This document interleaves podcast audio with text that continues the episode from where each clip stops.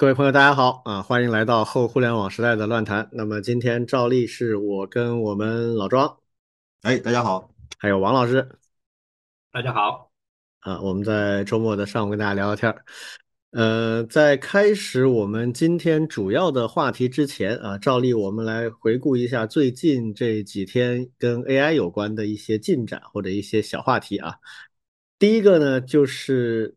就过去几天开始有一些报道，就是有一些 ChatGPT 的资深用户说，怎么感觉这个 ChatGPT 变笨了啊？有一些问题他以前问过的，现在又问一遍，发现这个答案还不如以前，而且变得很明显的不太着调。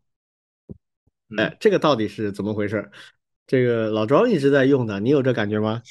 说实话还没有啊。其实最近 最近我正好在弄一个呃，也是一个尝试啊。就是用 ChatGPT 的那些插件嘛，它不是有现在有插件功能嘛？然后呢，装了插件以后就可以读取这个网上的各种信息了。然后呢，我那天就想让他去尝试解读这个 GitHub 上面的某一个开源项目的 PR，嗯，就是我提交一个 PR 的链接地址，让他帮我解读。同时呢，因为我正好也有好几个不同的这个呃这种大模型的这个可以尝试嘛。然后就试了试这个 Cloud 点 AI，还有那个谷歌的这个 Bard，然后还有 ChatGPT。最可笑的其实是谷歌的 Bard，它完全就是瞎解释的。嗯，他他就是说这个就明明他那个 PR 解决的是 A 问题，然后他直接就说这解决的是 B 问题，完全不是那个事情，就完全错了。然后呢，Cloud 点 AI 呢还像模像样的。他他说话喜欢说一二三四，然后呢，有些说在点上，有些没说在点上。最精准的还是 Chat GPT。嗯，所以我自己感觉好像没有太变笨这样的一个现象。当然，我在网上也看到了别人别人那篇文章讲变笨的事情，也看到很多呼应哦。但是我我觉得这个事情其实评测本身就非常难。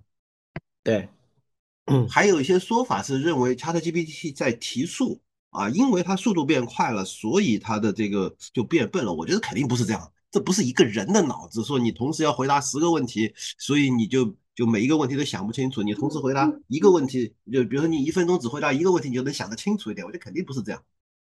如果真真的是这样的话，这是拿人类来类比想象这个 ChatGPT 笨不笨的问题了。对，嗯，我后面看到。OpenAI 有人在推上回应了这个问题啊，他的解释是这样的：他说我们正在做一些优化和调整，大部分场景都是变好了，但是有少部分情况呢会变差啊，这个是他的一个解释。我觉得从看到这个问题的面儿来看的话呢，很可能他说的是对的，啊，就是这种有变差的这种情况不是一个普遍现象，就像刚才老庄说的，老庄就没感觉到。但是有人感觉到了，那说明呢，它没有少到微乎其微可以忽略，但是呢，也没有多到大范围大家都在抱怨，就是有少数的人发现这么一个情况。我觉得应该客观线是这样子。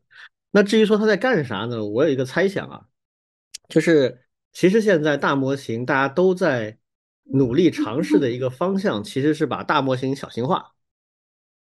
这有点像什么？有点像这上个世纪五六十年代。大家都整出核武器了啊！这个试爆都成功了，然后大家干什么呢？就做核武器小型化。为什么做小型化呢？两个原因。第一个，小型化更容易投放啊，可以更容易用各种载具把它扔到对方头上去，是吧？啊，就是便携啊，方便，这是一个原因。另一个原因是你一旦小型化了，那么你原来比如说一个大箱子里边只能装十万当量的。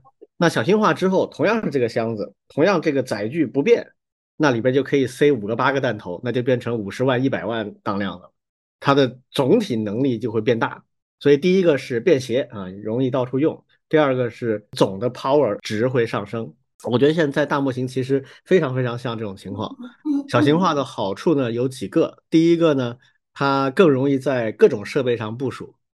就像现在很多比较理想主义的同志啊，都在讲说，哎，以后每个人会有一个自己的便携的 ChatGPT，甚至装在手机里面啊。这个我觉得可能还要点时间，而且不一定有这个必要。说实话嗯，因为毕竟你装一个它的完整的模型的话，那个很耗能啊，没有必要的。其实可以用呃中心化的方式，但至少它部署更容易了啊，这是肯定的，就是更便携了。这第一。第二呢，我其实之前解释过，我为什么对现在的大模型有一些，就它的天花板啊，我的评估不是特别高，原因就在这里，就是它的规模很大，它规模大就导致一个问题，它需要海量的数据来训练它。那有些领域它的数据就没那么多。它怎么整都整不出足够多的数据，因为人类对它的研究就只有那些成果。那很多比较具体的一些领域都是这个情况啊。那能够达到现在大模型需要的那个训练的数据量的领域，其实没有那么多。像我们之前讨论过的教育，教育高质量的可以用来训练它去教别人怎么解题的这样的内容，就肯定不够多的。那好，如果你能够把这个模型的规模啊降下来，现在的规模太高了，那二十几个零的那个数量级，你如果把它降到十几个，那很可能很多领域就满足这个门槛了，它就可以做了。所以大模型小型化这个过程，我认为是非常非常关键的一个过程。现在可能各家都在试这个东西，那很可能 OpenAI 也在做类似的事情。这一步能不能突破？突破到啥程度？可能就是相当于你后面还能走多远？你相相当于实际上在变相的提升这个技术路线的天花板嘛？这种调整，我觉得肯定会带来很多不可知的变化。嗯，所以现在就有这么一个趋势，可能跟这个有关系啊。当然也不排除就是说跟小型化关系没那么直接，它就是在做一些局部微调，这个也有可能。嗯嗯，我也觉得。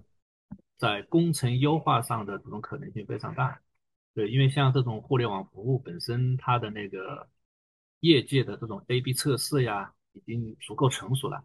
对，那随着像 ChatGPT 的这种大规模部署，对它完全可以针对不同的人群、针对不同的地区、针对不同的任务来去做各种各样的一些潜在的测试和优化。对，那目的呢，可能有多种多样的。对。包括李老师刚才所提到的这种小型化，对，那对一些特定的地区可能会采取一些呃降级服务，对，或者是出于一些特定的一些想法，我觉得都是有可能的，对，可能开始经历这种长期的迭代的这样一个一个过程，嗯，因为感觉因为因为现在这一块的发展确实还是蛮快的，而且它又是集这种。全球的这种数据和反馈的力量来做，对我我感觉可能性还是挺多。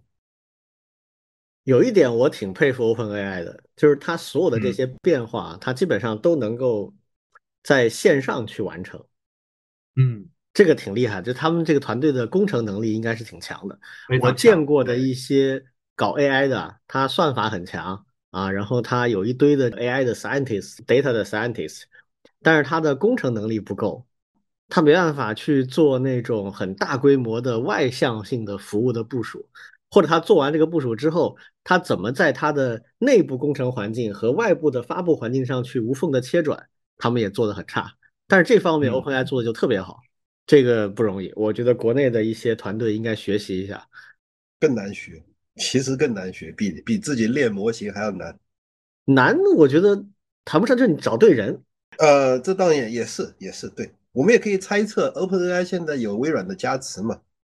有很多的人会帮他们去搞定工程方面的事情，有可能啊，有可能。其实大企业，你像 BAT 这种级别的，它这种工程它都是还是比较熟练的。嗯，但是在一般的企业里面，这个团队跟做 AI、做算法、做模型的团队一般都不是一个团队，一它就是属于那种有两个大烟囱。另外一个就是 Meta，就是 Facebook 的这个开源的 Llama。啊，他以前 Llama 一代早就已经开了嘛，然后最近把它最新的这个 Llama 二也开源了。这个事儿其实我个人觉得啊，就跟我们之前一直在聊的，我们在期待、在等着的一个呃实力不错，然后也比较彻底的开放的这样的一个大模型，有可能是这么一个候选。现在已经开出来的模型里面，是不是应该没有比 Llama 更先进的了？这个应该是目前是成绩最好的一个吧？对。而且业界到处都在欢呼嘛，嗯，都在欢呼。而且而且，Facebook 做的挺好的，他直接就跟这个微软云合作了。今天早上还看到一张照片，他跟那个微软的 Satya 合影。对，因为它这个就是部署在那个 Azure 上面的嘛。嗯 嗯，挺健康的一种感觉，就是就是大家是在一种健康的方式在竞争，然后以开放的方式在发展。我之前啊见了一个微软内部的啊比较接近他们高层的一个人，我就问了他一个问题，我说你们投 OpenAI 投了那么多，那以后到底自己还搞不搞 AI 啊？或者说你自己搞 AI 有没有压力啊？会不会人家跟你说，哎呀，你这个某年某月某日你超不过 OpenAI，我们就把你开了，反正我们手上有 OpenAI，有没有这种可能性啊？然后他就跟我说，他说，呃，其实没有了。就是微软还是分得很清楚的，OpenAI 投再多，你也没办法完全控制它，所以自己的还是要搞的。他说，在过去的半年里面，他们搞模型的那几个团队是加了过去五到十年的班。他说，就是半年的时间，呃，就是他说九九六都不算啥了，基本上就没有休息时间，就都在抢这个，因为而且这个是自发的，就是他们会觉得这是一个掌控未来的机会。就是这样的工业机会不多的，就是能不能早一天出来跟晚一天就是有很大区别，所以可以预见到啊，这个 Llama 开出来之后，更多的公司会涌进来啊，但是会做到什么程度，这个确实不确定啊，我们还要再继续再观察一下。嗯，对，其实像 Llama AI 二这一次的变化应该还是挺大的，嗯，对，而且呢，它的信息公开程度也挺多的，对，虽然它的那个白皮书技术报告，其实我还没有。我也没有仔细去阅读，对，其实本身包裹挺长的，上面的科学家的人数也是众多，对，但是呢，已经，嗯，国内还是非常多的一些研究机构，第一时间，包括高校都在去对拉玛二去做分析，对我我估计一方面也是因为像拉玛前一代开源以后，对，应该还是尝到了很多的一些甜头对，包括大家基于 Meta 的。整个生态的构建，以及各种各样的一些新的一些想法技术，对，那现在拉玛二进一步开放以后，对，很多都直接去在它的基础之上去构建，包括一些行业领域的一些呃模型。虽然有的像我们也听到过，有有的也在说，像拉玛二呢，就有点像当年的 Android 呀，对吧？还有我们 Netflix 这种。基础设施级别的重量级的开源项目，对这个确实挺像，对，因为我个人也挺相信，在开源界肯定也会有这种逐渐能够统一起来的这样一个底层的这种基础设施的趋势。嗯，现在拉马二出来以后，大家对它的这种期望还是很高的，再加上刚才庄老师也说，他其实嗯虽然开源，但是呢也是。非常开放的去合作，共同去发展，这个我反是蛮看好的。后续我们对它有一些细节上的研究以后，我们在后面可以再聊一下这件事情。嗯嗯，另外还有一个可以关注一下的候选的开源是国内的，叫做 Chat GLM。对，上一期我们提过一下。对，那个我觉得也可以关注一下，他们这个发展的也挺不错的。最近还。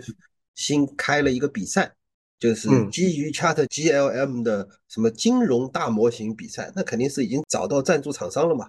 对，肯定这个挺好。嗯嗯，所以不知不觉啊，Meta 就是 Facebook，它在 AI 领域已经有两个比较重量级的基础设施了，一个是 PyTorch，呃，现在 PyTorch 基本上我觉得已经把 TensorFlow 打下去了，就是最早是 TensorFlow 是绝对占领先的，但现在这个份额上来讲，PyTorch 是明显好。然后就是这个拉玛，所以肯定 Facebook 会做些事情的啊。它就像刚才王老师说的，说不定它就有这个野心，在他的麾下啊，能够诞生一个类似于 Android 或者 Linux 这样的 AI 领域的一个大的基础平台。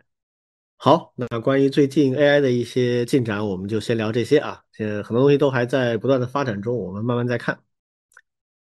那我们今天主要的有三个话题啊。第一个，我们来聊一聊关于知乎啊。为什么会想起来聊知乎呢？其实我们之前多次提到过啊，然后我们也都曾经是知乎的早期的比较重度的用户吧啊，然后后面也都纷纷离开了啊，就是有很多可以吐槽的点。那这次为什么想起知乎来呢？因为我们的网络治理的一些要求啊，知乎长久以来一直都有的一个匿名的回答和匿名评论的功能，在近期就终于的走到了尽头，这个功能就彻底的废掉了。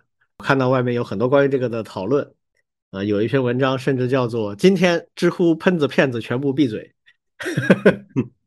就由此可见知乎的这个匿名功能形象啊坏到一个什么程度了。所以我们今天想顺便讨论一下知乎的历史。它当时为什么诞生，以及它现在为什么变成这个样子？要不老庄先来说说？其实我算是知乎的第一批用户。嗯，就我我们当时好像都是公测的时候，就是邀请测试啊，都不是公测。对，啊，邀请测试时候进去的。当时就是朋友邀请朋友，朋友邀请朋友，然后离那个圈子最近的一群人，呼啦啦一下就进去了，然后就开始在里面非常 happy 的在在玩，因为。因为觉得这是一块新的天地，而且是以问答为导向的，然后非常的，而且其实当时我最喜欢知乎的一个氛围，就是大家都非常认真，对，就是就是以一种非常认真的、负责任的，我一定要把这问题回答好的这样的一种心态，在在问在答，然后当然我也我也会努力的在上面提很多问题，然后也邀请很多人来回答。然后试图在里面变成是某一个特定领域的呃深度研讨的这样的一种氛围，其实当时是都是这样的一种感觉，就是每一个领域我们都能找到呃几个大牛大神或者说是这个资深的专家，嗯，他会在里面回答很多很多的这种问题，一开始是这样的一种感觉，嗯，对，然后然后后面知乎慢慢的就变了，嗯。其实最大的一个变化是开放注册，就是从一个小圈子变成是一个大家都能来的了。这好像是所有社区的宿命啊。对，就你总要开放的，但是你一旦开放，它就肯定没有开始的时候那么纯粹了。对，然后这些老家伙们就会不爽。对，但其实呢，刚刚开放的时候，其实当时啊，知乎还做了几件事情。我们也在呃非常热情的在参与。第一个就是讲这么就是如何保持友善，对，就就是说友善度啊，对对友善度，就是你你不虽然不喜欢这个家伙，你觉得他很蠢，但是你还是要友善的批评，或者是友善的指出，或者说是怎么样友善的讨论，但是不要不要骂人，诸如此类的。这个其实也是社区氛围的一部分。另外还有就是在讨论，就是当时有很多的这个围绕知乎运营，呃，围绕知乎的数据，就是各种活跃度数据啊，问题的什么问答类数据啊，关注度数据啊，围绕数据也有很多讨论。就是那个时候，大家都把这个知乎当成自己家一样的，然后就在讨论这家怎么回事，来了这么多人，到底有哪些好的地方、差的地方？其实其实是那段时间其实也挺热。但是慢慢的就开始有各种各样的要吐槽的事情，然后呃，当然我自己感觉啊，知乎在运营上面是出了很多问题的，嗯，然后曾经我就写过一篇文章，就当时是在知乎还在开专栏嘛，写过一篇文章，就叫做社区运营的三大忌，最大的忌讳，嗯，当时为什么会写这篇文章呢？其实知乎当时有一个非常大的大牛，叫张伟佳还是张家伟啊？他的名字忘记了，反正大家都叫他张公子。张公子说要退出知乎了，然后突然这个知乎的团队就非常的恐慌，然后就要积极的改变这个知乎的运营啊什么的。但是我恰恰从这个角度，我在我在觉得这个是有问题。第一个忌讳，社区运营的一个忌讳就是，呃，他们把自己的初心忘了。知乎团队最早其实就是想变成是一个持续产生高质量的、有价值的知识信息，是这样的一个网络，是这样的一个社区。但是，我担心的就是，或者说我当时写文章担心的是，知乎最终还是会向 KPI 低头，向热闹低头，向名人或者是大企业低头，然后最终从一个一流的问答社区。变成一个二流的，却始终标榜自己是一流的问答社区。第二个忌讳就是以人治代替法治，其实就是什么呢？知乎越来越不讲规则，但是频频的动用运营手段背后的一些操作，然后就是各种各样的暗箱操作不断。嗯，这是第二个问题。第三个最忌讳的是所谓的指手画脚的投资人，因为在这个团队里面，知乎这个团队里面有一个人叫张亮，他是创新工厂的投资总监。对，知乎就是他的点子，这个想法就是他提的。对，找了一个团队来做。对，但是他是一种什么呢？就我我在那篇文章里面引用了张亮的一段话，他张亮。因为这个张家伟 要退出知乎，他写了一篇文章叫《知乎的耻辱》，然后说我刚才已经跟周元，周元是知乎的创始人嘛，对，通过电话了，也跟相关的产品经理沟通了，没废话，知乎会尽快改进什么什么相关的产品体验，别的话不说了，开始改，必须改好。如果你对知乎的某个用户体验不满，请留言或给我私信，我会督促他们，没有任何借口。这是一个典型的不守本分的投资人的形象。嘿嘿嘿嗯，就是就是你是投资人，但是你已经把手伸到了所有的细节，管得又宽又细又多。嗯，就指手画脚到了这种程度，我觉得知乎就没办法有一个好好的运营，就完全就是变成了这种各种事件驱动。当然到最后我退出知乎是一怒之下把所有的在知乎上的。呃，问题所有的我我提的问回答的内容写的专栏全删光了，是因为当时在知乎又发生了一次这个运营上的巨大的丑闻，就是当时罗永浩还在做锤子手机，然后锤子手机的一个什么什么产品总监写了一篇文章，然后呢，这个。呃，知乎的有一个运营人员就咔嚓跑在这个知乎里面提了一个针对性的问题，然后呢，再直接邀请那个知呃锤子手机的那个人来回答，然后立马点赞加薪加关注加什么什么东西，然后立马上了知乎日报。就这种暗箱操作已经到了完全不顾廉耻的地步了。然后当时其实还不光是我一个人，就当时有很多很多人都在知乎的网友都在批评他们，但是最终知乎毫不改正，而且还封了很多人的账号，还折叠了很多的回答。最后我决定退出了，大概就是我跟知乎的来龙去脉，大概就是这些。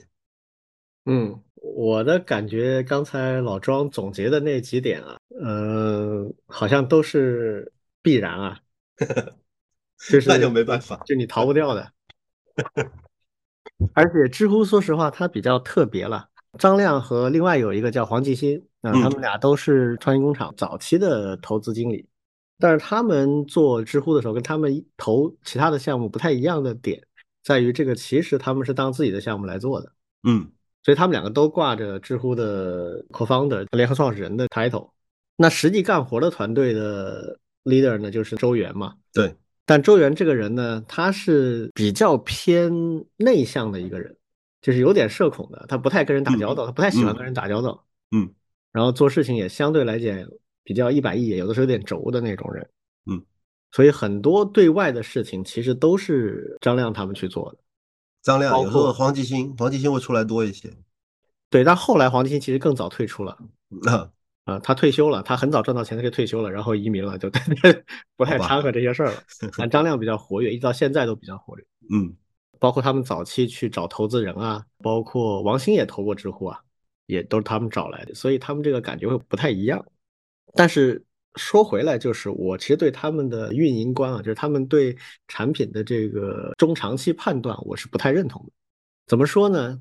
比如刚才老庄提到的那个问题。就是你是基于数据、产品和规则来管理一个社区，还是运营导向的管理一个社区？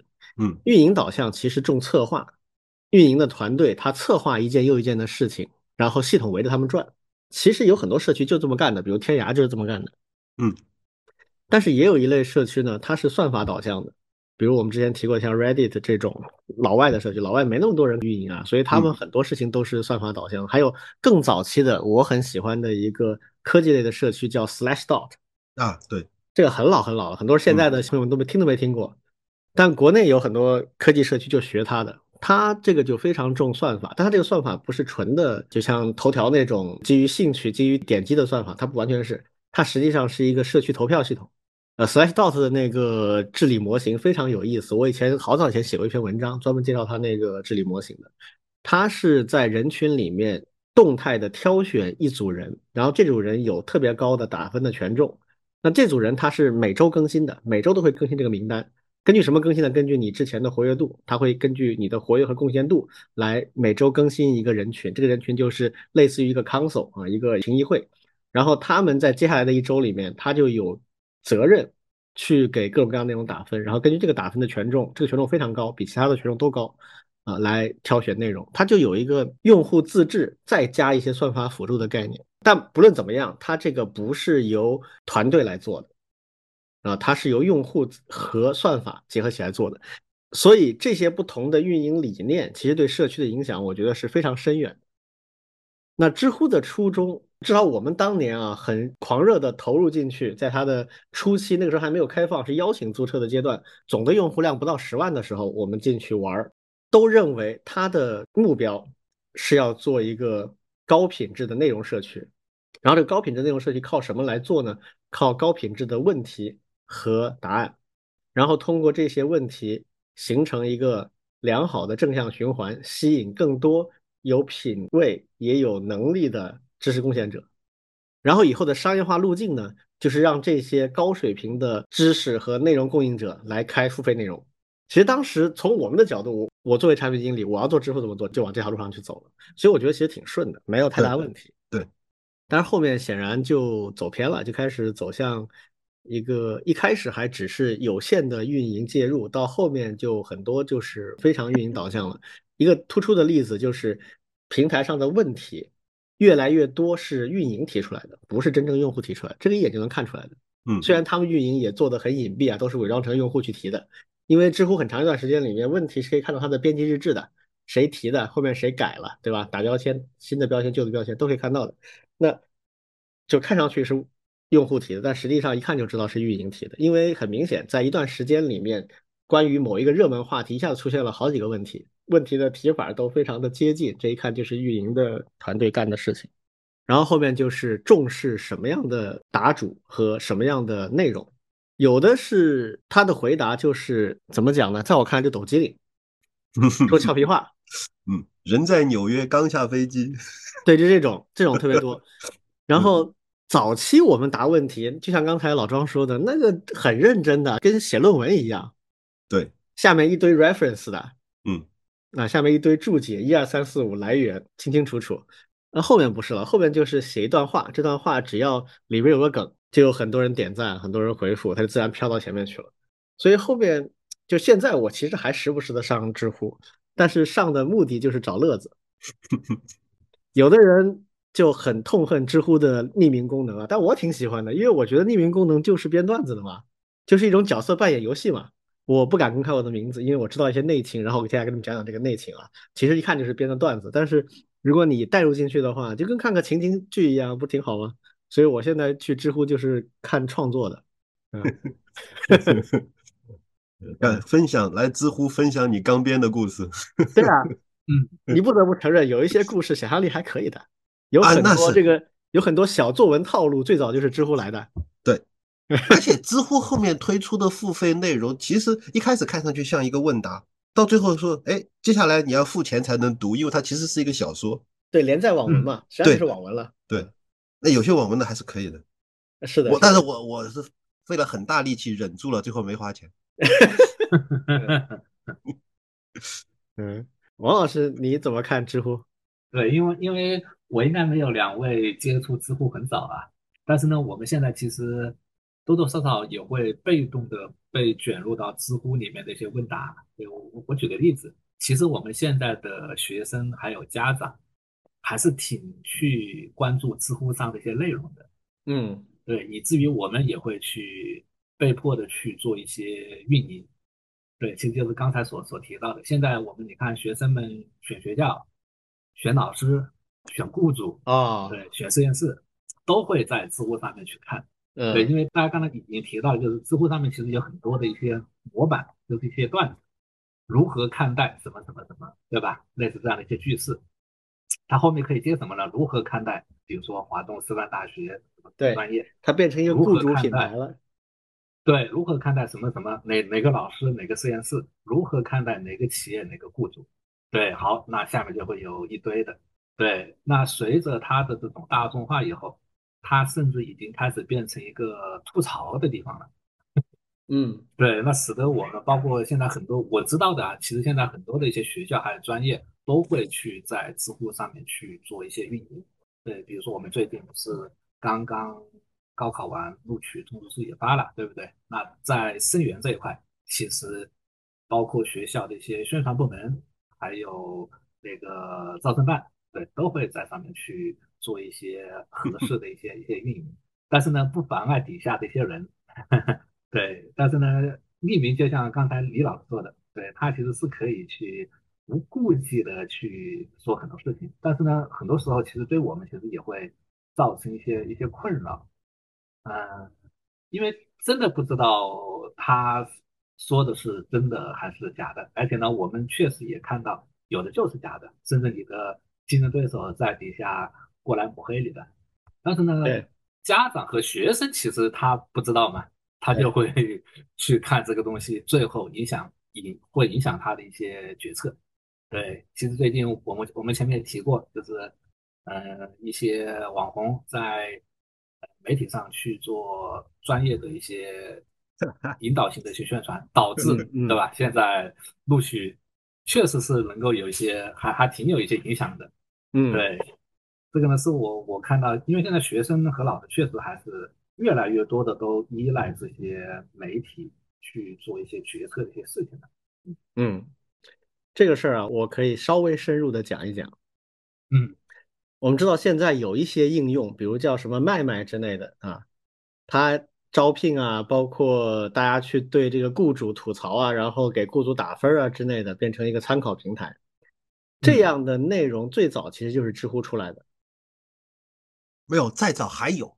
以前好多年前有一个东西叫企业红黑榜啊，啊，那那个更更古老了，对，更古老了，对对。我我要说，知乎它开了一个什么很坏的头呢？嗯，就是有人开始在这个知乎上面去吐槽自己的前东家，那很多这些人呢，其实他就是跟前东家闹了不和，然后出来的嘛，对吧？然后他就有一些吐槽，这很正常，这就像这个大家市井吵架。你有一些理，我也有一些理，大家都可以去争，这个没有问题。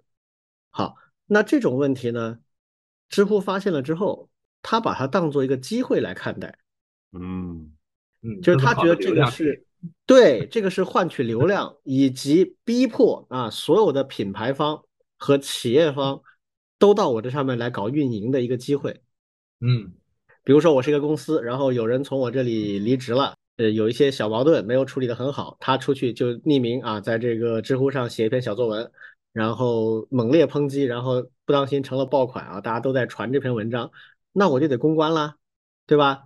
我就要在知乎做点工作了，我要去在知乎建立我的建立我的正面形象啊，我光去回应那个问题是不够的，那人家不会信我的，甚至一些比较大的公司，知乎就会有专门的人去找你的，说，哎呀，你看你在我这里开一个品牌号吧。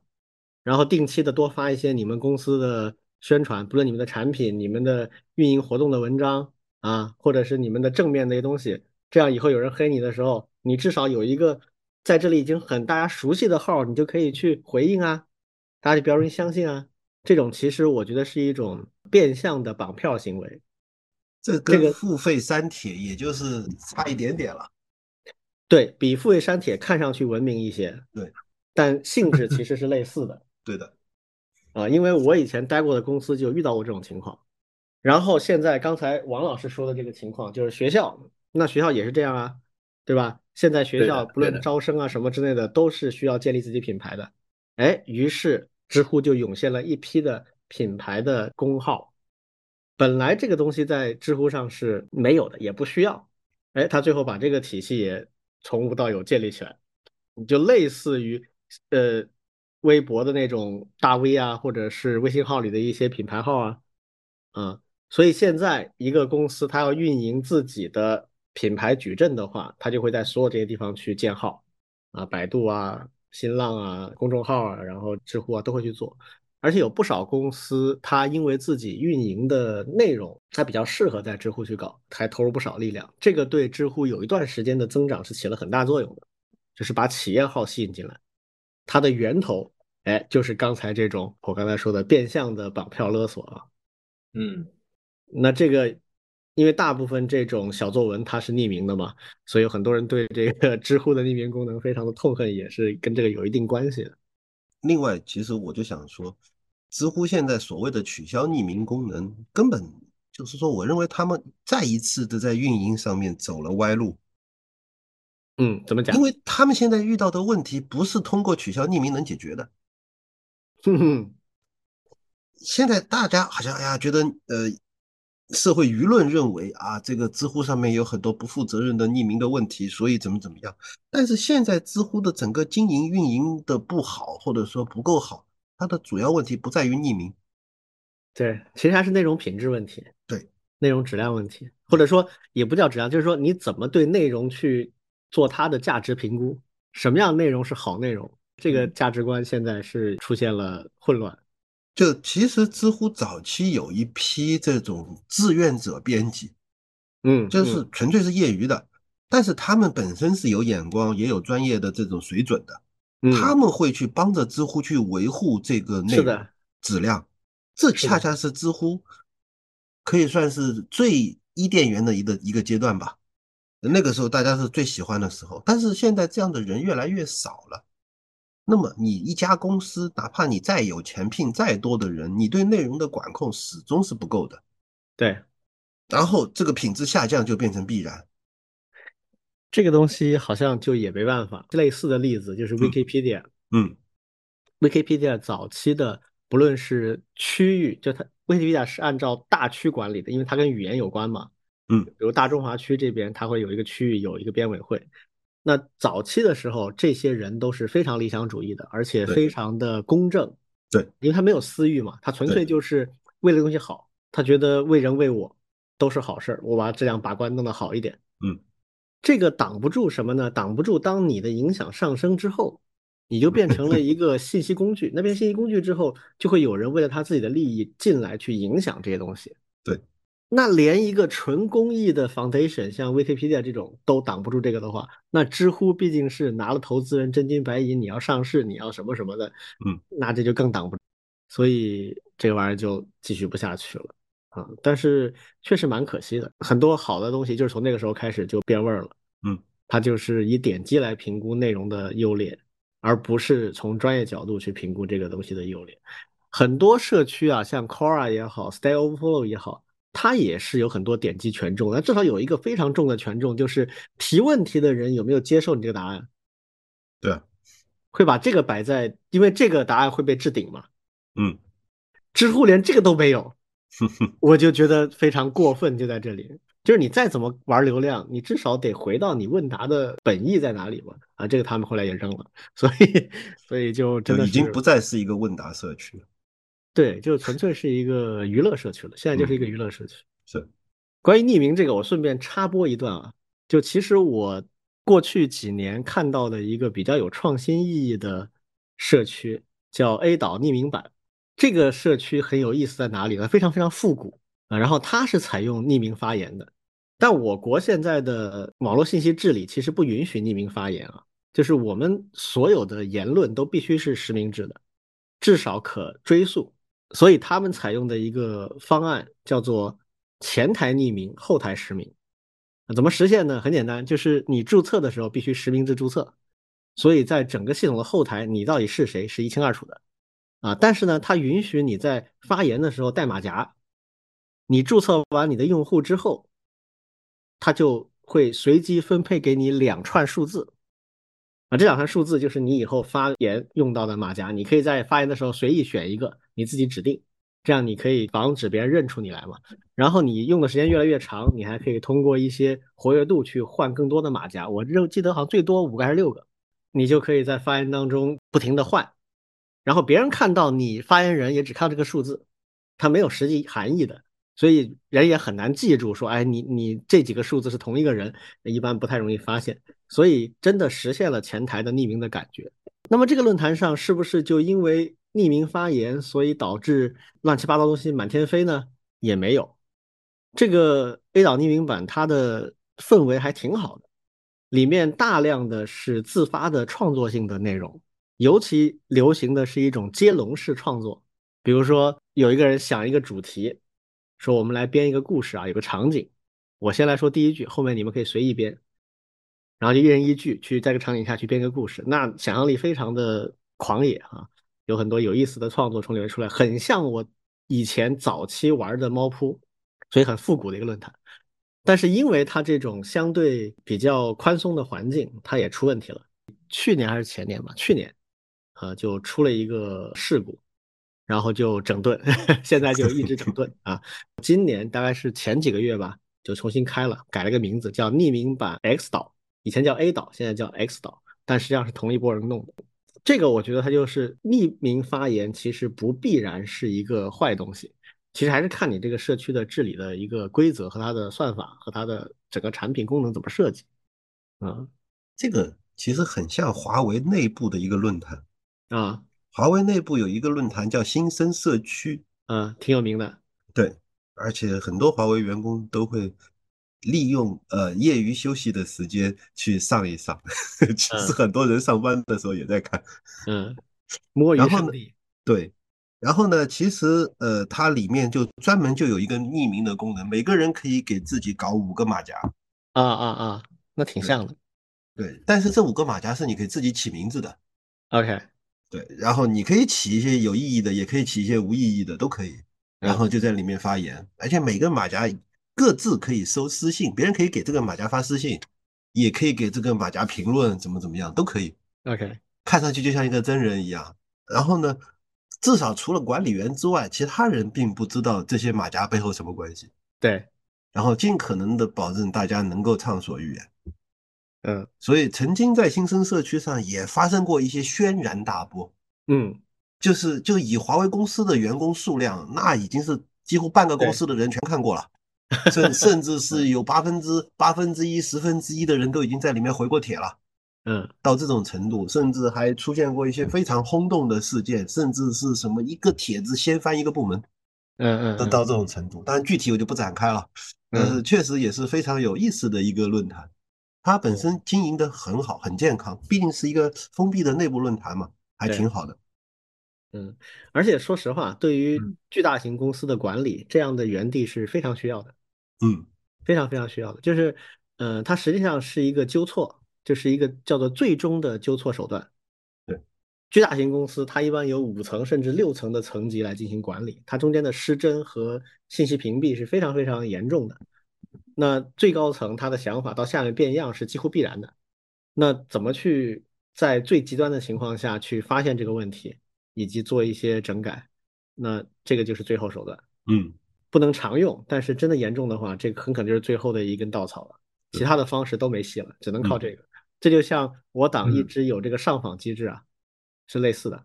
上访机制是不能取消，但上访机制很多时候会被人滥用嘛，就是很多是就是闹事，就是没有道理的。但是很多问题就靠这个最后去发现，就是叫做最后的 last stand 啊，就是这个。嗯嗯。好，那关于知乎我们就先说到这吧。啊，这个我们今天还是比较收着，比较客气啊，这个没有骂的太过分。嗯，是啊。下一个我们来聊一个话题，叫做有组织科研啊。这个词儿现在经常出现，但是说实话，至少我不是特别理解它到底是啥意思啊。所以今天我们专门来讨论一下这个话题。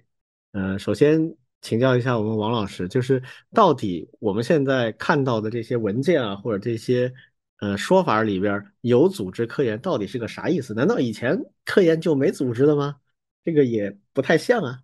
好呀，那我这边先来说一下有组织科研的一个背景。嗯，对，那有组织科研其实是也是最近这几年那个教育部科技部针对高校提出来的。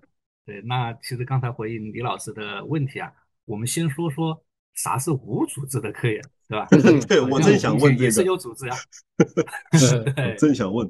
对，那和有组织科研对应的，其实可以举几个例子。对，第一个呢，其实就是撒胡椒面的科研，对，这是一种。对，什么叫撒胡椒面的科研呢？对，其实，嗯，像我们当年那个留校，或者是你进入高校的时候，对，一般都会有一些科研启动费用。对，第二个呢，就是国家其实对科研它有自然科学基金，还有社会科学基金的一些支持。对，那像我们以前也是，只要你是一个嗯正规的博士学位毕业，然后呢有一个研究方向，对你基本上去提交申请，那国家都会给包括青年基金这样的一些课题的。对，那还有很多学校也是，对，因为特别是一些嗯像类似九八五这样的中央高校，对，那国家还有专门的中央高校的这种支持经费。对，像一些，特别是对青年教师会有一些倾斜，对学校层面也会给，对，不管你的做的好还是差一点，对，基本上都会给一些相关的这些经费。对，那这种呢，其实就就是我们所谓的这种撒胡椒面式的这种科研，对他不管你做什么事情，对他作为你的一个嗯踏入一个研究领域的青年学者。对，他是一种支持，对，这是一种。对，第二种呢，就是，嗯，还有还有这种自由，或者是满足好奇心的这种科研，对，也是高校里面其实，特别是像西方呀，很多都都都会有这种情况。对，那这种呢，其实就是就是所谓我们很多时候会去说嘛，叫做，呃。优美或者是优雅而无用的一些研究，对，当然这个是无用是打引号啊，对，它可能特别是做一些基础性研究的，对，可能是为了解决一个公式，对吧？然后呢，研究一个现象，对，或者是一些通用的一些技术，对，它不用去对应的一些实际的一些应用，对，也不管也也不用管它能够产生什么经济效益，他就是觉得好玩，对，这个也是一种。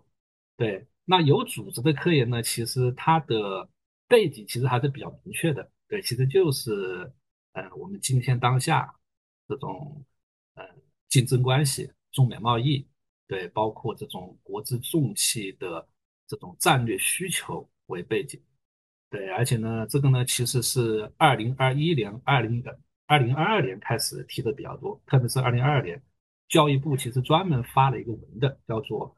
关于加强高校有组织科研、推动高水平自立自强的若干意见，对，那它的目标其实很明确，就是希望能够针对一些卡脖子的领域，然后去做一些基础性、原创性，还有一些颠覆性的一些成果。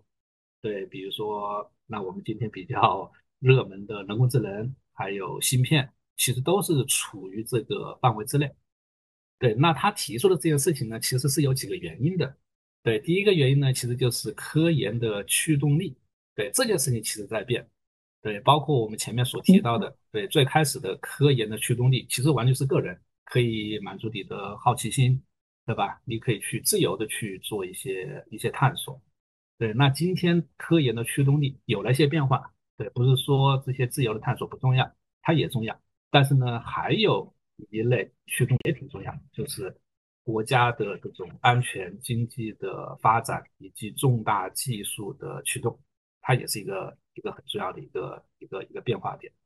对，第二个呢，就是科研的组织模式，它也发生了变化。对，就是在传统的这种自由驱动的这种呃目标下面，对，那评价机制其实就是写论文，然后呢拿项目。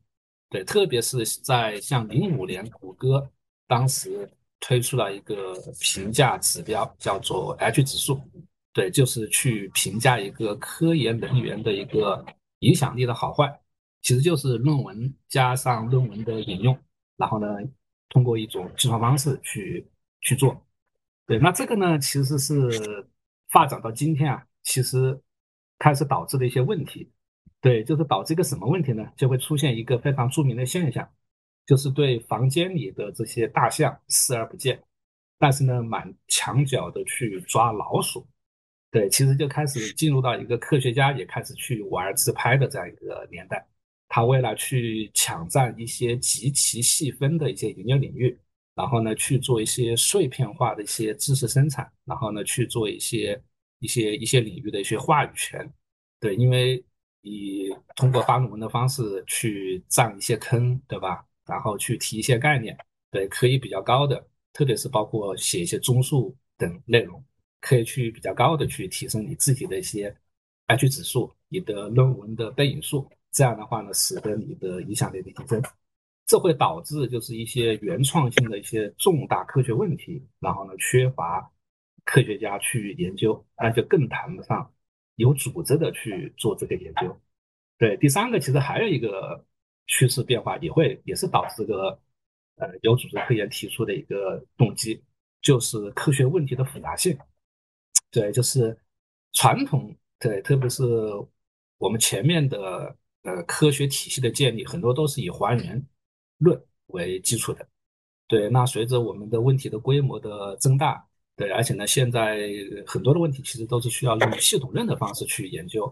对，包括我们的大模型里面，其实现在也开始，大家也开始关注到里面有一些涌现相关的一些问题出来了。对，那这个呢，就不是一个少数几个科学家能够搞定的事情，也不是一个学科、两个学科能够搞定的事情。对，面对的这种。复杂问题，它需要跨学科，需要大规模，甚至需要我们的学界和产界一起来联合，才能够去做类似这样的事情。对，其实就是在这几个要点的推动下，对，那教育部呢，其实呃一二二二二年、二三年，对，包括现在，其实越来越多的就开始希望能够有组织的科研去落地，而且呢，它这落地呢，其实也会有些举措啊。对，一种举措就是改变这种项目的特性，对，就是传统这种撒胡椒面的项目，对它其实现在其实是越来越少，更多的会把里面的一部分拿出来，一部分经费拿出来，对它专门针对国家的重大需求去发布，由国家来发布，对，当然这个国家发布的时候，其实也会去找一堆的专家来去做论证，对，那现在有的项目类型其实其实就是更加直接了。就是什么接榜挂帅，类似这样的名字，就是忍者上，对你有能力，你来领这个任务。但是呢，这个领任务的时候也会说好，它里面的一些呃非常重要的一些指标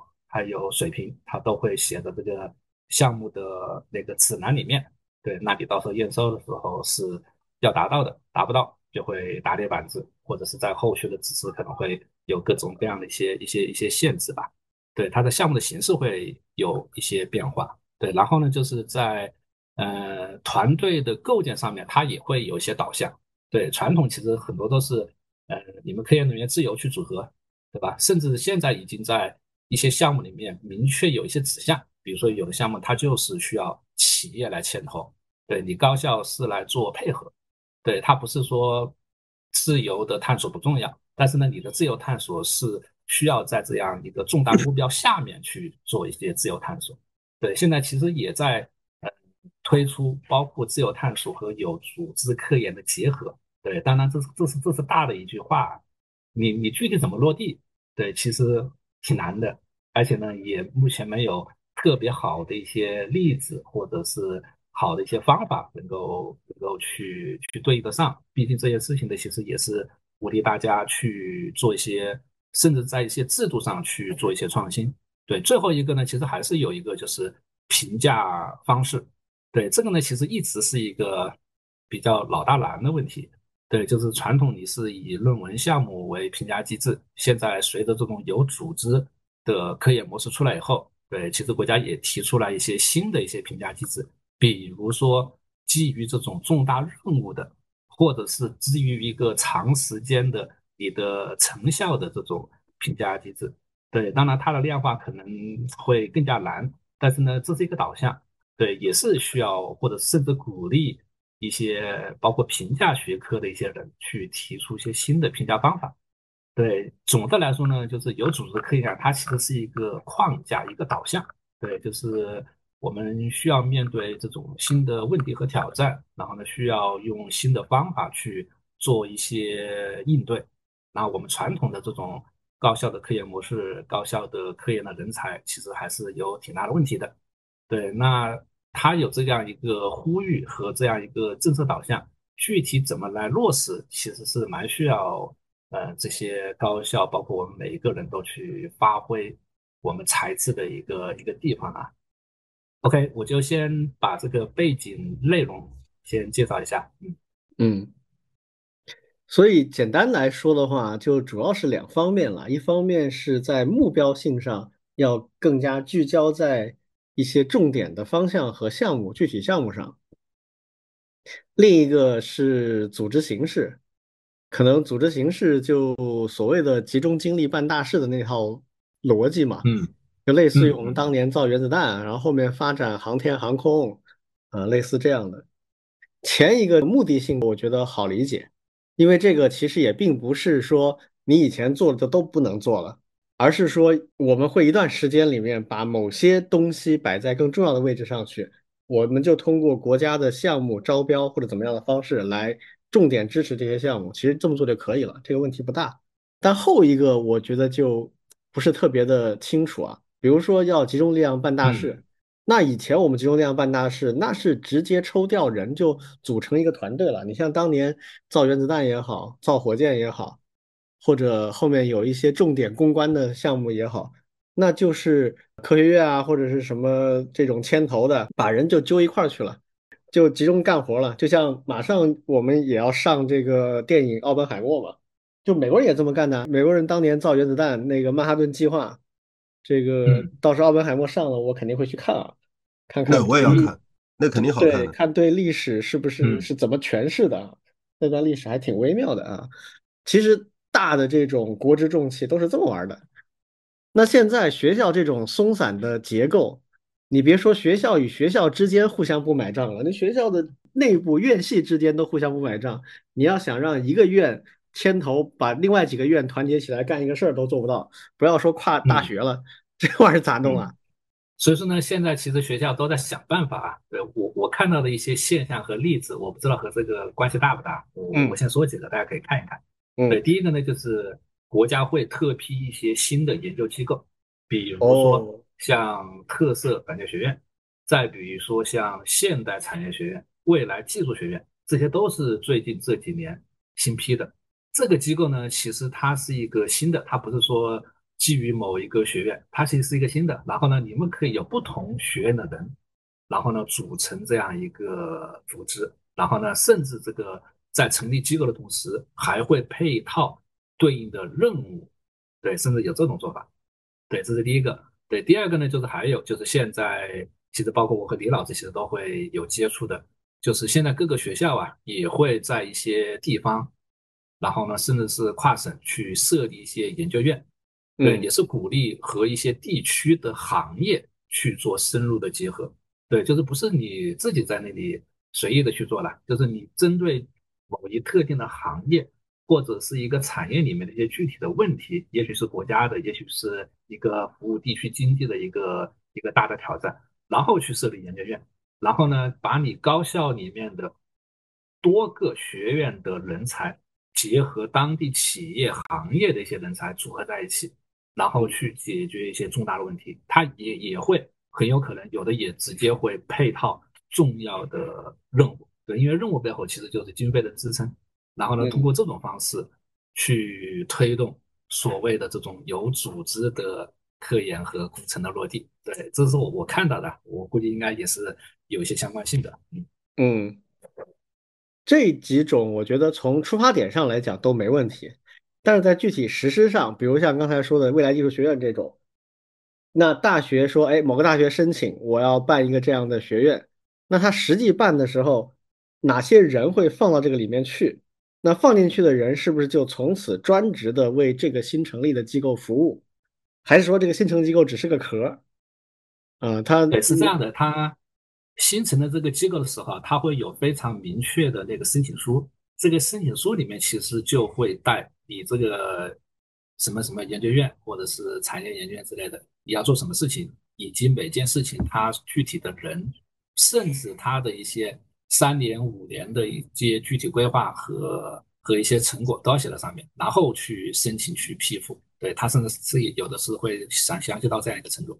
对，所以这些我个人认为啊，就是他如果能够比较实在的去执行的话，那应该还行啊，就至少能慢慢的去推进这样的一些事情，就怕他执行过程当中变成一种就上有政策下有对策嘛。肯定还是参差不齐嘛。那这个呢，其实就会涉及到后续的，就是怎么样去对这些新成立的机构去做评估评价，这肯定也是国家要解决的事情。嗯有三年以后，对吧？五年以后，是否继续支持，它肯定也是需要出台一些机制来去做评判。老庄怎么看？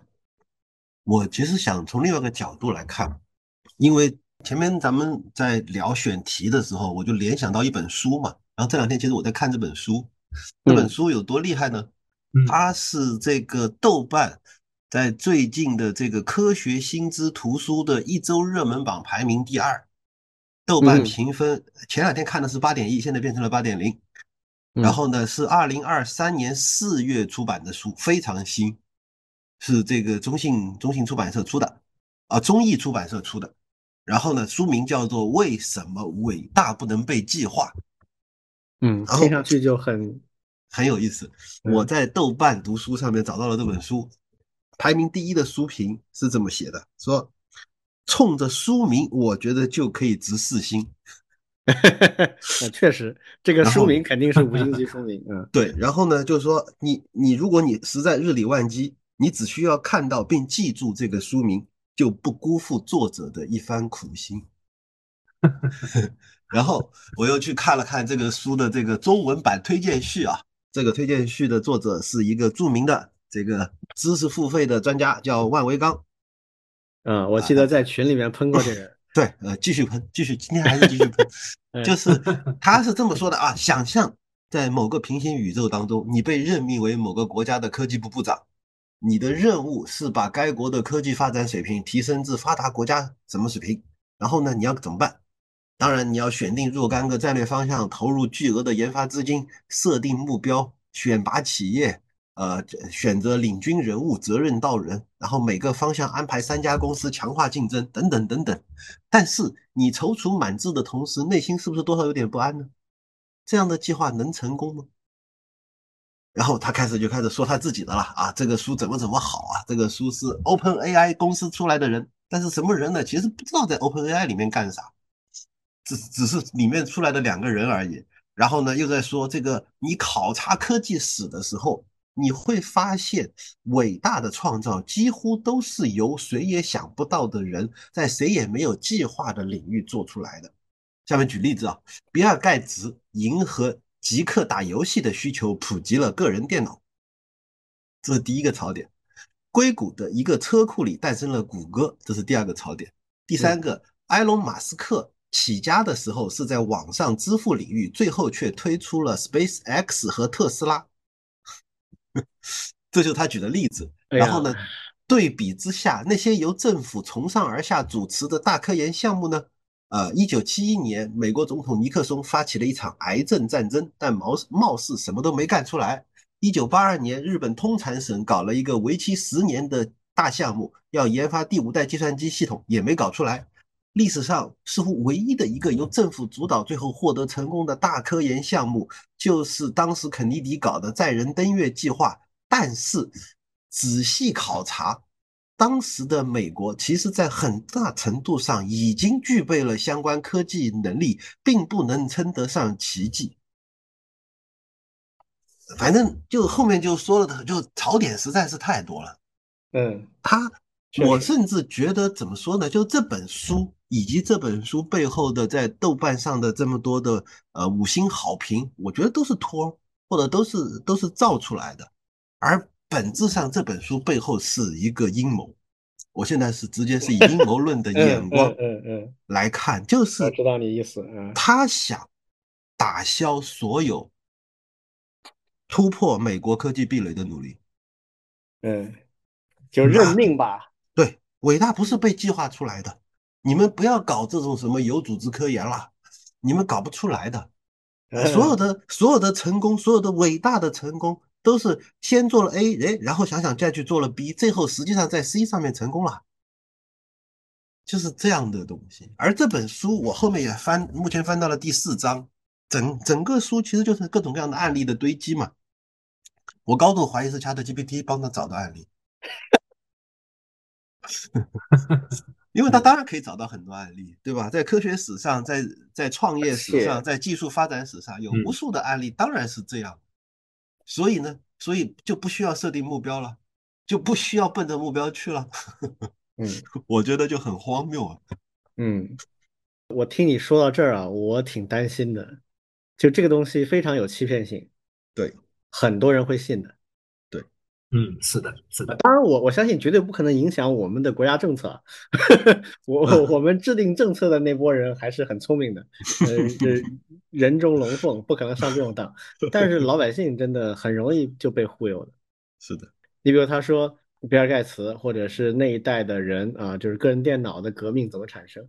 可能具体到某个人个案上来讲，确实有偶然性。但是从历史，我们是社会主义国家嘛，我们从小接受教育都是唯物史观。唯物史观它讲的就是有什么历史的必然性，它的生产力、生产关系的发展如何推动历史必然。历史必然就意味着它一定会往这方向走。可能因为某些偶然现象，某个人把它提前了十年、二十年，但不可能改变这个方向。所以我觉得，首先大家必须要就在这些基本面上要能够站得住，才不会受这种理论的蛊惑和欺骗，对吧？而且他们这种举例啊，这种剂量，我觉得太低级了。就是你从历史上找那些似是而非的案例来证明自己的一个观点，而忽视所有其他的案例，这很容易啊。反过来就有更多的案例可以证明，计划是非常非常重要的，方向判断、战略方向取舍是非常非常重要的。你像，呃，美国我经常举的一个例子，美国国防部的那个先进项目局就是 DARPA。那我们近代很多很多关键性的科技方向都是从那儿出来的。DARPA 有无数的失败的项目，因为 DARPA 本身就不注重项目的成功与失败。啊，DARPA 讲我是在挖掘人类未来潜能啊，所以我向国会老爷申请一笔钱，研究一个事儿，因为这个事儿对我们未来很重要。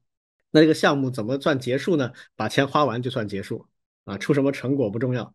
这个看上去就非常的没有计划性，对吧？但其实它所有的方向都是精心挑选的。然后它的目标很简单，就是我通过国家政策、财政支持啊，去研发这些方向，然后总有一些成功的，只要有一两个成功就可以了。它就是靠这种量来保证它的最后能够成功的那个质。就是我经常讲的叫饱和式轮盘赌，轮盘赌大家知道啊，就是一个桌面上的很多格子，对吧？一个球扔扔到哪个格子，那个格子就赢啊。你提前压好你的注。那饱和式轮盘赌就是我把所有格子压上钱，嗯啊，赔率高的我压钱可以稍微少一点，赔率低的我稍微多压一点，这样你不论球扔到哪个格子里面，我都能够赚一点。有钱人就这么玩的，没钱你当然就不能这么玩。但是你富到一定程度还能自己印钞的话，那你就这么玩。所以美国人就靠这个壮大起来的，所以这个方向的引导其实是非常关键的。你像互联网还有集成电路，其实都是这条路径上出来的成果，然后再通过美国那种比较优秀的产学研的结合，以及科研项目成果产业化、产品化的这条路径啊，这条路径我们是做的比较差的，这个我觉得是需要学习和优化的，但总的路线其实是类似的。伟大不能被计划。哎呀，这个听上去就非常牛逼啊，但其实就是一句屁话。这个 对，嗯，但这样的书现在会非常的热销，而且非常非常有欺骗性，就是很多人看了就激动，对，觉得哎呀，我们都被骗了，这个才是真理。而且这个东西呢，说实话啊，中国人在传统上就比较容易信这东西，嗯，它跟道家的一套逻辑是非常的一脉相承的。嗯，就是所谓的无为而治啊，顺其自然呐，然后哎，突然有一天你就悟了道了，就这种东西，他会他会比较的契合。很多人就觉得，对呀对呀对呀，我们为什么要这么刻意呢？刻意的东西不是反而做不好吗？就会就会有这种心态，就会对上。嗯，尤其在知识分子里面，是就中国的普罗大众、劳动人民，其实受儒家的影响更重一些，那种有为的。啊，那种思想会更加的重一些，但知识分子到了一定阶段嘛，他就容易有那种那种感觉吧，啊，就是就为什么以前的这种清流啊，或者一些士大夫啊，他比较这个信道的会多一些，然后儒家就一直在跟这波人做斗争嘛 对，然后皇帝嘛就在跟这两拨人做斗争啊，就这这是中国的这个风格。OK，简单说一下我个人的一个观点啊，就是我我其实觉得科研的工作它是也有区别的啊，有一些科研工作它确实就很难项目化、工程化，它就是比较自由的在探索未来的可能性。那这种事儿呢，一定要投入一定的资源去做，就不能所有的人都只去做中短期的事情。这种面向未来的相对自由的探索，真的是需要的，而且尤其对顶尖人才来讲，是要投入一部分在这种事情上面的，否则你很难抓住未来。我们国家在过去几十年做的特别成功的，其实是工业化，把老百姓的生活基础建设搞得比较好，这些其实都是中短期的东西。那接下来可能更多的竞争会在那些长期的储备上面，那这些呢？不说一下子我们就怎么样，但至少不能够把这块给绝了。这块一定要保持，比如说就百分之二十或者百分之三十的资源力量要投在这上面，这个以后再慢慢的去增加它。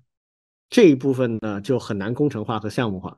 这也是之前我在这个节目里，包括平时我跟王老师啊，我们也聊的比较多。就是我觉得真的中国得探索一条自己的路，来实现类似于美国的终身教职的那种作用。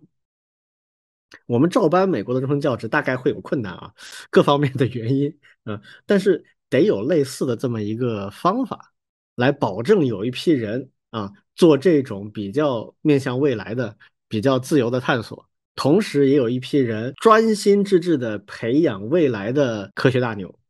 这两类人你就得养着他，否则你很多底层的基础你就没法打，大家都很功利的做中短期的事情。这两块就做不起来，做不起来，那你长期的积累，你的后半程耐力是一定会出问题的，啊，这是一类。那大部分其实不是这个，大部分其实就是你中短期要出成绩的，啊，尤其是现在国际竞争啊，就主要就聚焦在高科技了。那这些领域你就必须得出活啊，五到十年你就必须得要不断的出活。那这一部分呢，怎么加强它的工程化管理，这就成为一个现在的课题了。这个问题呢？我反而觉得它本质上难度不大，因为相对来讲理论和实践都很丰富。那主要的问题其实就是制度问题、机制问题啊，你怎么保证合适的人去做合适的事情？怎么改变一些人的观念？我刚才说的那一类，我刚才也说，就它只占一个比例，百分之二三十啊，持续投入就可以了。但现在的问题是，很多学校和科研单位，所有的人都认为自己应该去做那百分之二十的事情。那这个就有问题，你得改变这部分人的观念才行，还得用一套体制去刺激他才行，对吧？否则他怎么愿意出来呢？嗯，所以我觉得挑战可能主要在这些事情上面。啊，至于说把一个科研项目工程化，把一个科研项目怎么搭好，它从呃研发到最后投产整条链条，这个其实相对成熟。我也好，老庄也好，王老师也好，我们都有很好的工程管理的经验。但你说我们怎么去管一堆学校里挑出来的科研人员？这玩意儿没法管，这个跟你的工程管理的能力关系不大，它是一个机制问题啊。所以有组织科研，我觉得今天听王老师介绍之后，大概知道它是啥意思了啊。那我觉得可能主要挑战会在这种问题上，就是怎么组织，怎么去管理，让合适的人做合适的事情。以前我们成功的案例，那都是准军事化管理，造原子弹那军事化管理，所有的科学家来了都跟军人一样啊。但是做军事化管理的那些首长，他也很尊重这些科学家，形成了一个良性互动。那现在怎么去复现这样的一种环境？那我们几十年的改革开放和商业化下来，尤其是所谓的教育市场化下来，其实有很多顾忌啊，我觉得挺难根除的。那这个需要很大力的去操作才有可能，小打小闹根本改变不了啊。这个是我个人的一个判断。OK，我们最后一个话题啊，来聊一聊关于企业数字化的问题啊。最近有一个很重要的文件啊，就是关于促进民营经济发展的一个中央发的一个文件。这个文件具体来说呢，我觉得没有特别多可以聊的啊，因为它讲的都是一些怎么说呢，非常正确的废话啊，都都没什么特别新的东西，关键看怎么落地啊，所以这个文件本身我们就不去详细讲了。但这个文件里面再一次的非常重的提到了一个，就是企业的数字化转型啊，我们也一直都认为啊，就是在未来的起码五到十年吧，我们的新增长动力。里边很重要的一个引擎就是数字化转型。但是关于数字化转型这事儿呢，这到底怎么做？大家都在提这个词儿，但是大家是怎么理解这个名词，以及打算怎么去做，或者说怎么做才是对的？那我们今天稍微花点时间来聊聊这个话题啊。关于数字化转型，你们两位有什么想法或者是理解吗？我以前跟王老师聊过，就是我在华为公司内部做这个开源软件治理，然后呢，从这个角度入手。后来总结出了一套方法论，这套方法论呢，我觉得不仅仅是可以用于开源软件治理，它小的范围是变成了整个企业内的研发工程的数字化转型，嗯，大到整个企业甚至是整个国家各种层面的数字化转型，背后的方法论是一样的。所谓的数字化转型，首先你得知道数数字或者数据在哪儿，你得把它都找出来。那么第一步就是先看得见，就是所有的数，呃，比如说每天有多少人，呃，上班，每天多少人打开电脑，每天多少人写代码，每天多少人这些代码提交到了中央的服务器，这些服务器经过了多少的这个压力，然后呢，代码经过了多少次的编译，测试成功了，失败了等等，全都是数。这些数最终你要把它汇总到一起来，然后呢，在某一个层面。一层一层的从上到下都能看见，这是第一步，看得见。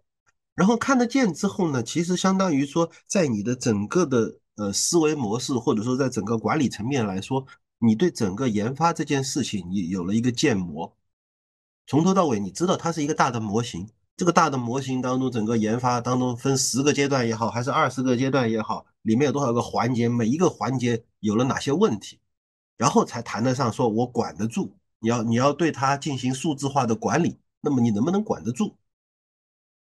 比如说这个地方，我呃从根据某种规则不允许谁谁谁做某个事情。比如说，当我们发现某一款开源软件它是有安全漏洞的，那么这个特定的一点零版这个版本就不允许用。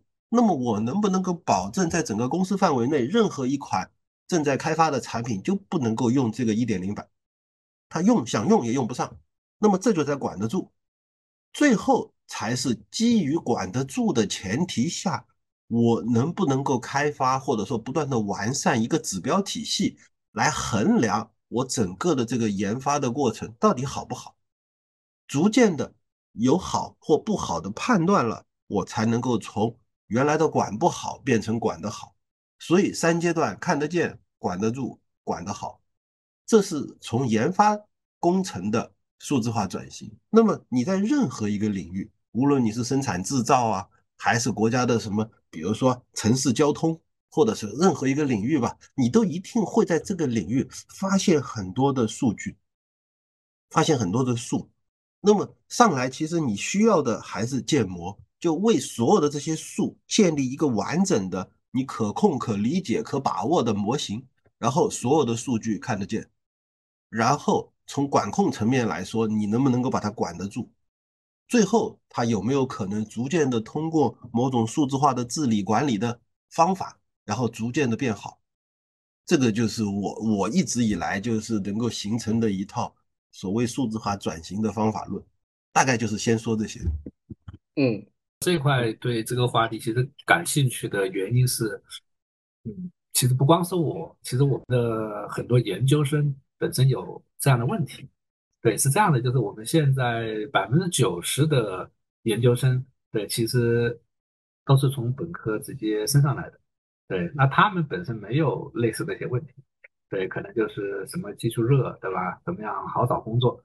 但是呢，还有百分之十的研究生呀，其实他是带着问题来的，对我举几个例子，对，比如说那有的学生，对他就是。呃，自己家里有企业，对，然后呢，嗯，希望去做企业的数字化转型。还有一类，对，因为我们现在还有一类就是在职的研究生，主要是偏工程硕士这一块。对他就是现在那个周一到周五，他就是在某个企业上班，然后周末利用周日的时间，周六周日时间来学习。然后呢，他们企业派他，对，应该来说是和他商量，哎，来读这个在职研究生，其实也是希望提升。它能够解决企业数字化转型里面的某些问题，对，甚至其实现在由于那个数字化和数字化转型特别热呀，包括我们学校，其实甚至都会去开一些专门的数字化转型的一些课程，还有方向。对你的毕业设计的课题，其实就是讲一个具体的行业、一个企业怎么样去做数字化转型。这些课题其实是越来越多了。对，那但是呢，这件事情其实，那我们学校的老师去来去教的时候，其实也会产生疑惑。对，那什么叫做数字化转型？对，其实刚才那个庄老师提的那些啊，其实和我们也是有关系的。对，包括我们自己在学校里面去尝试去做一些在线平台嘛。对，然后我们的学生有时候就会跑过来问我们，你看我们我们的企业里面花了很多的一些价钱去做了咨询，然后呢上了一套系统，比如说一套 ERP，对，或者是像我们也是，我们用了一套的 DevOps 的工具。哎，这个用了以后是不是就能够很好的数字化转型了呢？而且呢，最后发现结果不好，对，那我们就要来讨论，那究竟是什么原因？对，那光工具，光一些所谓的一些大厂的一些流程是不是足够？但是呢，我们后来其实也也也发现，一个很大的原因其实还是这家组织、这家企业的领导人他的数字化的素养以及员工。数字化人才的他的这种素养，很多是没有解决。如果只是简单的去上一些工具的话，不能够解决一些非常关键的一些一些问题。对，那现在呢，其实也是重新我们通过学校的这种方式来补人才思维这样的一些短板。对，这个呢也是我们在选题的时候，我把这个话题提出，希望能够聊一聊的一个一个原因啊。嗯嗯。呃，我有一个大致的框架，稍微更加泛用一点，就是它可以扩展到更一般性的企业的。它是这样的一个概念啊，就是有几个关键的判断啊。第一个判断就是企业的数字化转型本质是什么呢？本质就是从数据当中去挖掘新价值啊。这里面有两个关键词啊，一个是数据，一个是新价值啊。这是第一个关键判断啊，第二关键判断就是，那么上述的这个从数据中挖掘新价值这件事情，它的核心点在哪里呢？或者它的成败关键在哪里呢？关键在发掘场景，就是你要找到有创新机遇的场景。你一个企业的运作，它有很多很多环节，这些环节不是所有的环节都有提升空间，或者有比较明确的创新场景的。所以要去寻找这些场景。现在很多企业的数字化转型陷入一个怪圈儿，它就是先做信息化。什么叫信息化呢？就是一切都上计算机、上系统。以前手工做的人去做的事情，他先把它上计算机。这个可不可以呢？其实也可以，但是它有很多问题。它的问题就在于说，它很可能短期之内，甚至相当长一段时间里面不给你带来额外价值，它只会让你觉得繁琐。你原来已经跑顺的一些东西，你就得换一个习惯，重新学习，然后再开始跑。跑一段时间，好不容易顺了，然后你想一想，到底我得到什么呢？其实也没得到什么，很可能是这种状态。嗯，啊，那这个就会很麻烦，它就会使得你去推广这样一件事情变得越来越难。为什么？因为绝大部分的信息系统，它解决的是一个叫数据采集的问题。就它使得原来不在系统里的数据变成可以在新系统里面运转了，但是这些数据怎么来挖它的价值呢？这是另一个事情。所以我反而建议的就是先来找这个场景，就是你先想清楚，一旦你有了某些数据，你能拿它做啥？比如你如果很明确，像刚才老庄举这个例子，我得到了一大堆的跟研发有关的数据，我可以拿它做什么？这些数据里面我最想看到的是什么？这个问题不能去问搞开发的人，你得去问管开发的人。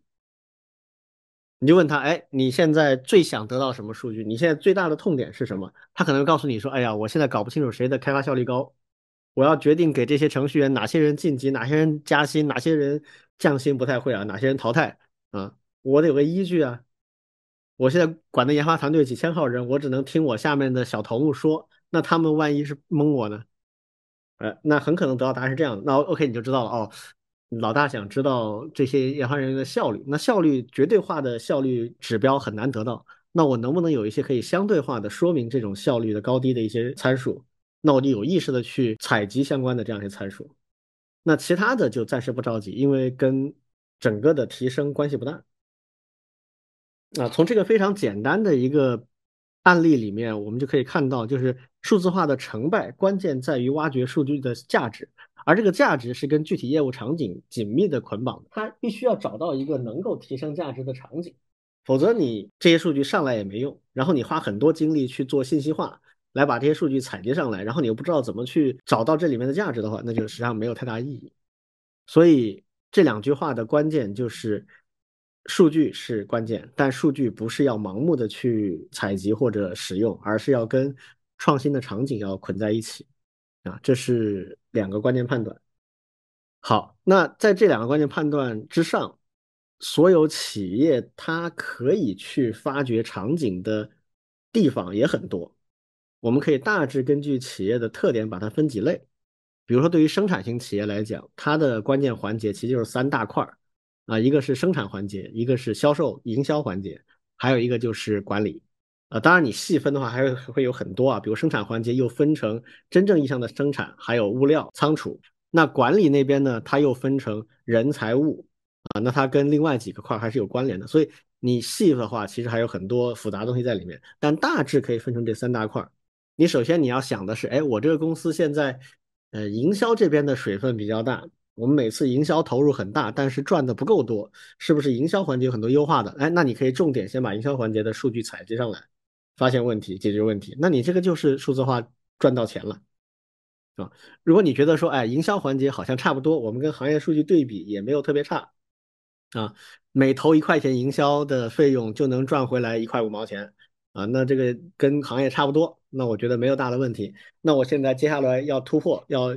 升级怎么办呢？我听说我们这个呃领域啊，生产环节有一些新玩法啊，引入一些什么智能化机器人啊，可以节省人工啊，可以提高良品率啊，或者我引入一些数字化的设计的流程和工具啊，我可以降低成本等等。你可能就发现，哎，在生产环节引入一些新的科技啊，不论硬件还是软件，可能会有帮助，那也挺好啊。或者你觉得生产和营销在短期内都没有太大的提升空间，反而你这个公司管理团队很臃肿，啊，人事部门、行政部门还有后勤的人员特别多，不知道他们在干啥。那我们可能在关于人和财的管理上，可以引入一些数字化的新的技术，等等。就是这个是一个大的综合诊断。当你把这个诊断做完，选择做出之后，你再用我们刚才说的啊数据和。能够把数据发挥价值的那些场景，把它挖掘出来，那你就能够比较：第一，你能有的放矢；第二，你能控制这个事情的初期规模，不至于让它变得很大，开销很大，而回回报不不是很确定。那这个你就很难做成。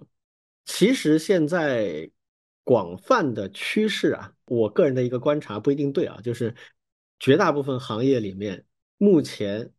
在管理和营销上能够做的事情是不是特别多？